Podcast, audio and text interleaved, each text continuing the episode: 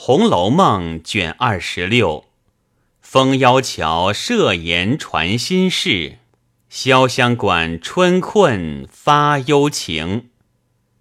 话说宝玉养过了三十三天之后，不但身体强壮，一且连脸上疮痕平复，仍回大观园去，这也不在话下。且说近日宝玉病的时节，贾云带着家下小厮坐更看守，昼夜在这里。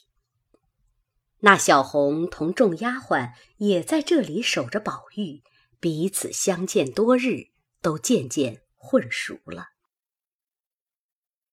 小红见贾云手里拿着手帕子，倒像是自己从前掉的，待要问他，又不好问的。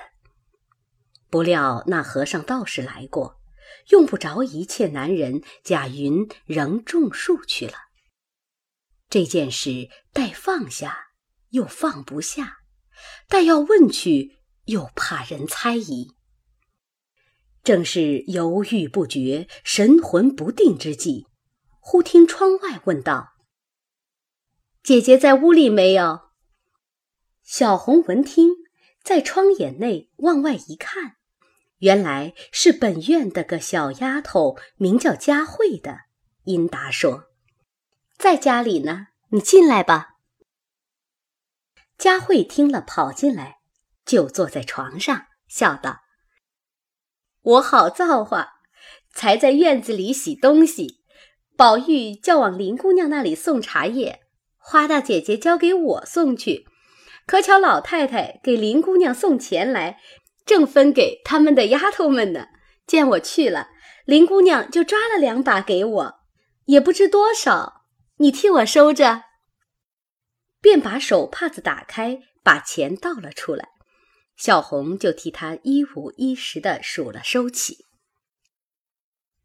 佳慧道：“你这一阵子心里到底觉怎么样？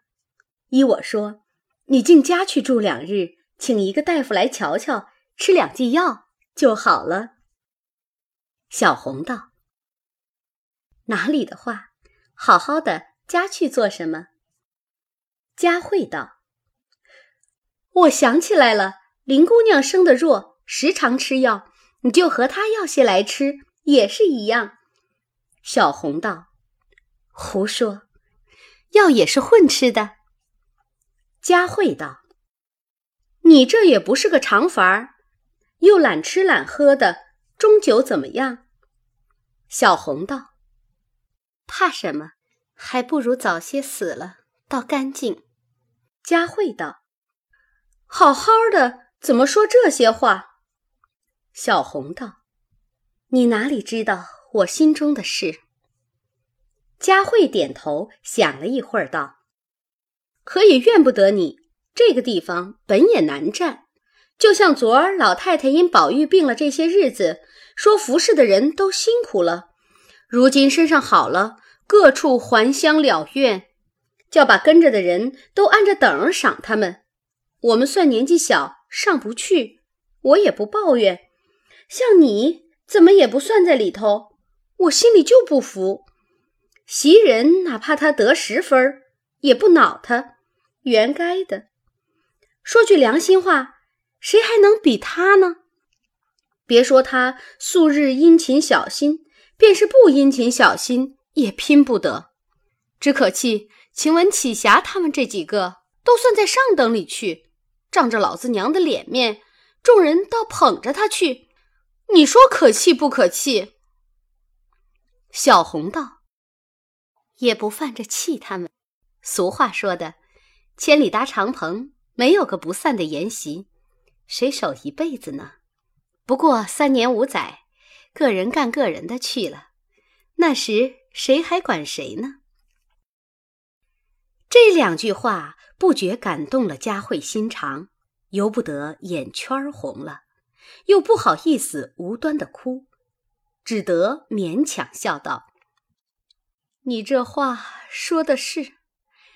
昨儿宝玉还说，明儿怎么样收拾房子。”怎么样做衣裳，倒像有几百年熬煎。小红听了，冷笑两声，方要说话，只见一个未留头的小丫头走进来，手里拿着些花样子，并两张纸，说道：“这两个花样子叫你描出来呢。”说着，向小红撂下，回转身就跑了。小红向外问道：“到底是谁的？”也等不得说完就跑，谁蒸下馒头等着你？怕冷了不成？那小丫头在窗外只说的一声：“是启大姐姐的。”抬起脚来，咕咚咕咚又跑了。小红便赌气把那样子置在一边，向抽屉内找笔，找了半天都是秃了的。因说道。前儿一支新笔放在哪里了？怎么想不起来？一面说一面出神，想了一会儿，方笑道：“是了，前儿晚上婴儿拿了去了。”便向佳慧道：“你替我取了来。”佳慧道：“花大姐姐还等着我替她拿箱子，你自取去吧。”小红道：“他等着你，你还坐着闲打牙。我不叫你取去，他也不等你了。坏透了的小蹄子。”说着，自己便出房来，出了怡红院，一径往宝钗院内来。刚至沁芳亭畔，只见宝玉的奶娘李妈妈从那边来。小红立住，笑问道。李奶奶，你老人家哪里去了？怎么打这里来？李妈妈站住，将手一拍，道：“你说好好的，又看上了那个什么云歌、雨歌的，这会子逼着我叫了他来，明儿叫上房里听见，可又是不好。”小红笑道：“你老人家当真的就信着他去叫吗？”李妈妈道。可怎么样呢？小红笑道：“那一个要是知好歹，就回不进来才是。”李妈妈道：“他又不傻，为什么不进来？”小红道：“既是进来，你老人家该别同他一起儿来，回来叫他一个人乱蹦，可是不好吗？”李妈妈道。我哪有那门大功夫和他走？不过告诉了他，回来打发个小丫头子或是老婆子带进他来就完了。说着，拄着拐一径去了。小红听说，便站着出神，且不去取笔。不多时，只见一个小丫头跑来，见小红站在那里，便问道：“红姐姐。”你在这里做什么呢？小红抬头见是小丫头子坠儿。小红道：“哪里去？”坠儿道：“叫我带进云儿爷来。”说着一径跑了。这里小红刚走至封腰桥门前，只见那边坠儿引着贾云来了。那贾云一面走，一面拿眼把小红一溜。那小红只装着和坠儿说话，也把眼去一溜贾云，四目恰好相对。小红不觉把脸一红，一扭身往恒芜院去了，不在话下。这里贾云随着坠儿逶移来到怡红院中，坠儿先进去回明了，然后方领贾云进去。贾云看时，只见院内略略有几点山石，种着芭蕉。那边有两只仙鹤，在松树下踢铃；一溜回廊上吊着各色笼子，各色仙禽异鸟。上面小小五间抱厦，一色啊雕镂新鲜花样格扇，上面悬着一个匾，四个大字。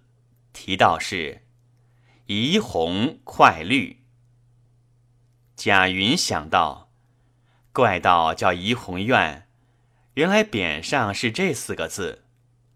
正想着，只听见里面隔着纱窗子笑说道：“快进来吧，我怎么就忘了你两三个月？”贾云听见是宝玉的声音，连忙进入房内，抬头一看，只见金碧辉煌，文章闪烁。却看不见宝玉在哪里。一回头，只见左边立着一架大穿衣镜，从镜后转出两个一对十五六岁的丫头来说：“请二爷里头屋里坐。”贾云连正眼也不敢看，连忙答应了。又进一道碧纱橱，只见小小一张田七床上。